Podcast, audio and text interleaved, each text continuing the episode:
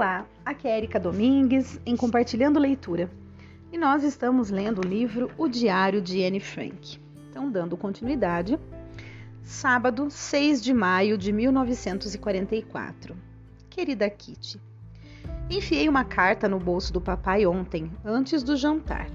Escrevi o que contei para você. Depois de ler, ficou perturbado o resto da noite. Foi a Margot quem me contou. Eu estava lavando a louça Pobre Pim. Devia saber o resultado de uma carta assim. Ele é tão sensível. Avisei logo o Peter para não perguntar mais nada.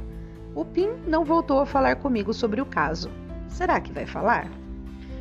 As novidades que nos vão dando sobre as pessoas lá de fora e sobre os preços são quase inacreditáveis. 250 gramas de chá custam 350 florins. Meio quilo de café, 80 florins. Meio quilo de manteiga, 35. Um ovo, 45. Por 100 gramas de tabaco búlgaro pagam 14 florins. Todos fazem negócios negros, entre aspas. Todos os garotos têm qualquer coisa para vender. O rapaz de recados da nossa padaria arranja a linha de costura, bem pouca e muito fininha, por 90 centavos. É o leiteiro quem arranja os falsos cartões de mantimentos e o pedreiro vende queijos. Todos os dias se registram assaltos, assassinatos e roubos, em que, além dos criminosos, além dos criminosos profissionais, estão muitas vezes envolvidos polícias. Todos querem arranjar alguma coisa para acalmar o estômago, e como o aumento dos salários é proibido, as pessoas recorrem a trambiques. Não tem nenhum dia sem que desapareçam garotas de 15, 16, 17 anos ou mais. Sua N. Domingo de manhã, 7 de maio de 1944. Querida Kitty, tive uma longa conversa com o papai ontem à tarde. Chorei terrivelmente e o papai chorou comigo. Sabe o que me disse? Ele disse o seguinte: Já recebi muitas cartas na minha vida, mas esta foi a mais feia. Você, N, a quem os pais dedicaram tanto amor, sempre prontos a defendê-la, fosse do que fosse, pretende não nos dar satisfação? Se acha colocada de lado e abandonada? Foi muito injusta conosco, N. Talvez não quisesse dizer bem isso, mas escreveu. Não, N, nós não merecemos uma tal acusação. Oh, sim, fui injusta. Nunca, nunca cometi ação tão horrível em toda a minha vida. Só pretendi fazer figura com todo aquele palavreado e com todas as minhas lágrimas. Só e com todas as minhas lágrimas, só pretendi chamar a atenção do papai sobre mim. É certo que sofri, mas culpar o Pim, que é bom, que tudo tem feito por mim e continua a fazer, foi ignorância da minha parte. Ainda bem que ele me tirou da minha torre de marfim, que o meu orgulho ficou derrotado, pois eu já estava de novo sendo muito presunçosa porque nem tudo que faz a N é bem feito, nem de longe. Causar uma dor a uma pessoa quem se diz amar e ainda por cima intencionalmente é um ato baixo, muito baixo. E o que mais me envergonha é a maneira como o papai me perdoou. Disse que vai queimar a carta e é tão meigo comigo como se tivesse sido ele que se portou mal. Ó, oh, N, tem que aprender ainda tanta coisa. Será melhor começar já a aprender em vez de olhar de alto para os outros ou de os culpar? Vivi momentos difíceis, mas não acontece com todo mundo da minha idade. Peraí. Vivi momentos difíceis, mas não acontece com todo mundo da minha idade? Representei muitas vezes uma comédia, mas nem sequer tive consciência disso. Sentia-me só, é verdade, mas nunca verdadeiramente desesperada. Devo ter vergonha e tenho muita vergonha. O que está feito, está feito, mas é sempre tempo de evitar que o mesmo aconteça outra vez. Vou começar pelo princípio, e isto não deve ser difícil porque tenho Peter. Se ele me ajudar, serei capaz. Já não estou só. Ele me ama e eu a ele. Tenho os meus livros, as histórias que escrevi, o meu diário, não sou feia de todo, não sou estúpida. Tenho um feitio alegre, quero muito possuir um bom caráter. Sim, Anne, você bem sabia que a sua carta era dura demais e que não correspondia à verdade. Mas, apesar disso, se sentiu orgulhosa dela. De agora em diante, o papai vai ser para mim outra vez o exemplo a seguir e vou corrigir na marra. Sua N. Segunda-feira, 8 de maio de 1944. Querida Kitty, parece que nunca lhe contei nada da nossa família, não é? Mas vou contar agora mesmo. Os pais do meu pai eram muito ricos. O avô venceu pelo seu esforço e a avó descendia de uma família rica e distinta. Assim, meu pai gozou uma juventude de filhinho de papai. Saraus elegantes todas as semanas, festas, bailes, garotas bonitas, jantares, uma casa grande. Mas depois da outra guerra mundial e inflação, perderam o dinheiro todo. O papai teve, portanto, uma boa educação e por isso riu muito ontem à mesa, porque pela primeira vez numa vida de 55 anos rapou uma travessa. Também a mamãe é filha de gente rica e escutamos de boca aberta quando ela nos conta de festas de casamento com 250 convidados, de grandes bailes e grandes jantares. A nós já ninguém nos pode chamar ricos, mas tenho boas esperanças de que as coisas se modifiquem depois da guerra. Para ser franca, não me interessa muito uma vida tão simples como a que a mamãe e a Margot ambicionam. Eu, por mim, queria passar um ano em Paris e outro em Londres para poder estudar as diferentes línguas e também história de arte. Agora compare os meus desejos com os da Margot, que quer ser enfermeira parteira na Palestina.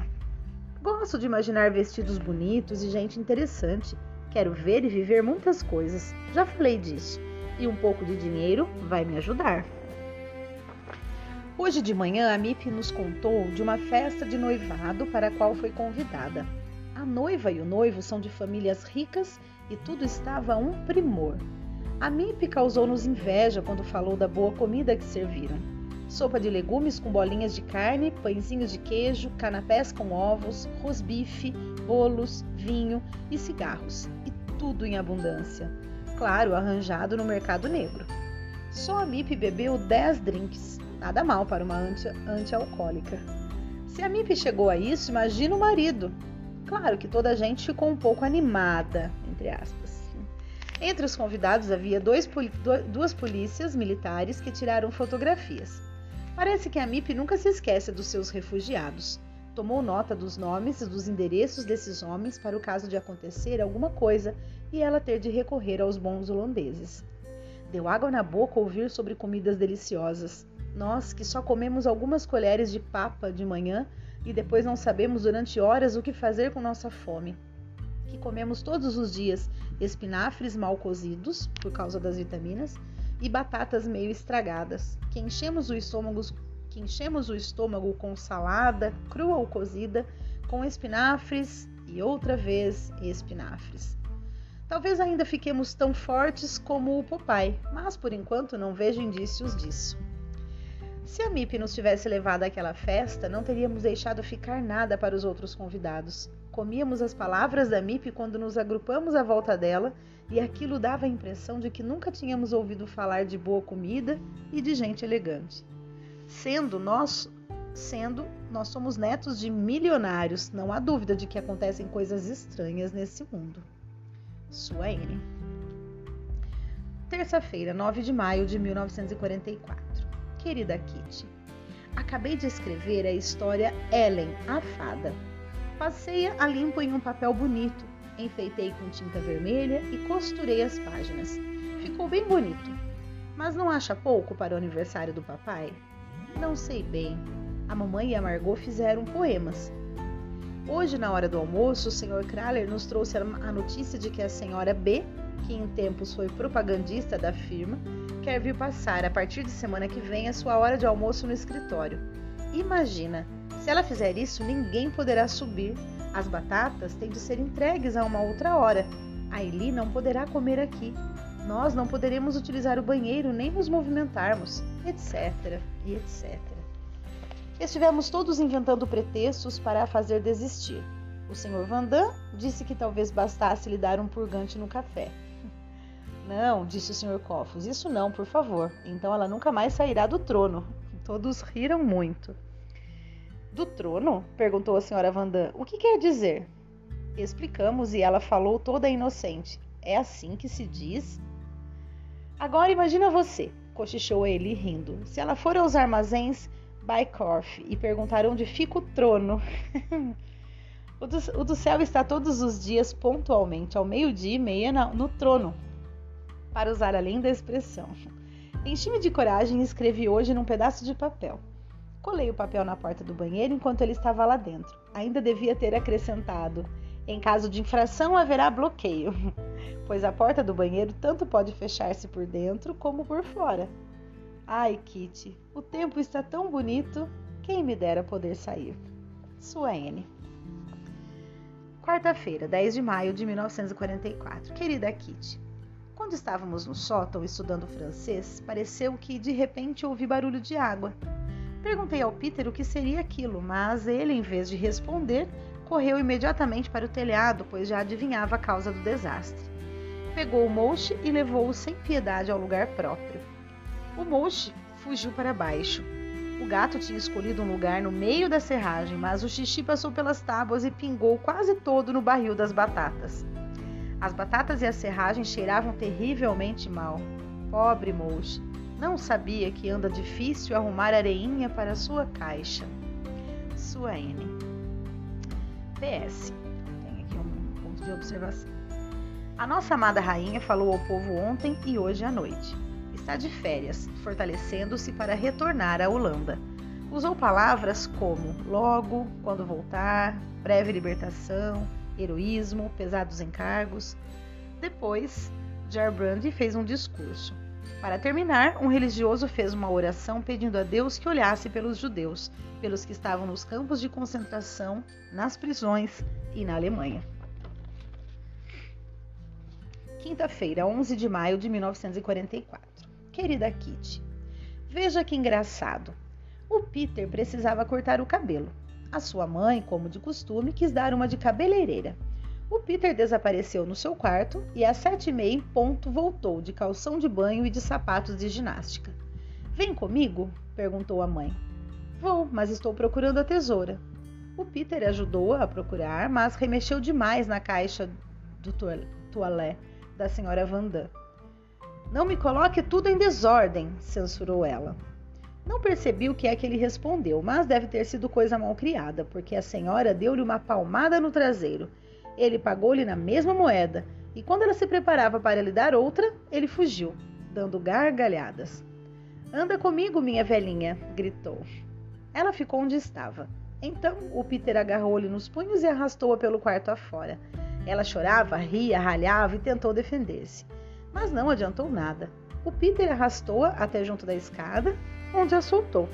A senhora Vandam voltou ao quarto e, suspirando alto, deixou-se cair numa cadeira. O rapto da mamãe, disse eu rindo. Mas ele me machucou. Fui ver os pulsos que estavam vermelhos e quentes e refresquei com água. O Peter, à espera dela na escada, impacientou-se. Com uma correia na mão, como um domador de férias, apareceu à porta. Mas a senhora Vandam não ia. Ficou sentada à escrivaninha e começou a procurar o lenço. Depois disso, depois disse: Primeiro tem de pedir desculpa. Está bem, peço desculpa porque está ficando tarde. Contra sua vontade, ela riu, se levantou e foi até a porta. Mas ainda achou necessário dar-nos uma explicação ao meu pai, a minha irmã e a mim, que estávamos lavando a louça. E aí ela disse: Ele não era assim em casa. Se se tivesse atrevido, eu dava-lhe uma bofetada que o teria deitado pela escada abaixo. Nunca costumava ser tão mal criado, apanhava muitas surras. Agora está sofrendo as consequências da educação moderna. Ai, filhos modernos, eu teria lá tido coragem de puxar assim pela minha mãe? O senhor Frank fazia coisas dessas à sua mãe? Estava agitada, corria de um lado para o outro, fez ainda algumas perguntas e só depois de ter demorado muito tempo é que foi com o filho para cima mas passados cinco minutos voltou a correr, toda zangada, tirou o avental e jogou no chão. Perguntei-lhe se já tinha terminado o serviço. Respondeu-me que precisava ir de depressa lá para baixo. Como um furacão desceu a escada, suponho que para se deixar cair nos braços do seu put. Só às oito voltou com ele. Foram buscar o Peter, que teve de ouvir um grande sermão. Choviam palavras como garoto malcriado, grosseirão, mau exemplo, olha N, amargou é que tá, tá, tá, tá, né? Várias reticências. não consegui ouvir mais nada. Amanhã nem pensam mais nisso. Sua N. Bom, antes de finalizar, eu vou ler mais uma frase que ficou para trás aqui, que é assim: Ai, Kitty, o tempo está tão bonito, quem me dera poder sair. Bom, pessoal, por hoje é só.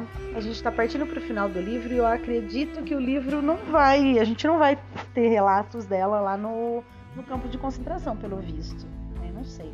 Vamos finalizar o livro aí para a gente entender. Mas só, só da gente se imaginar na realidade dela já é o bastante para a gente fazer muitas reflexões, né?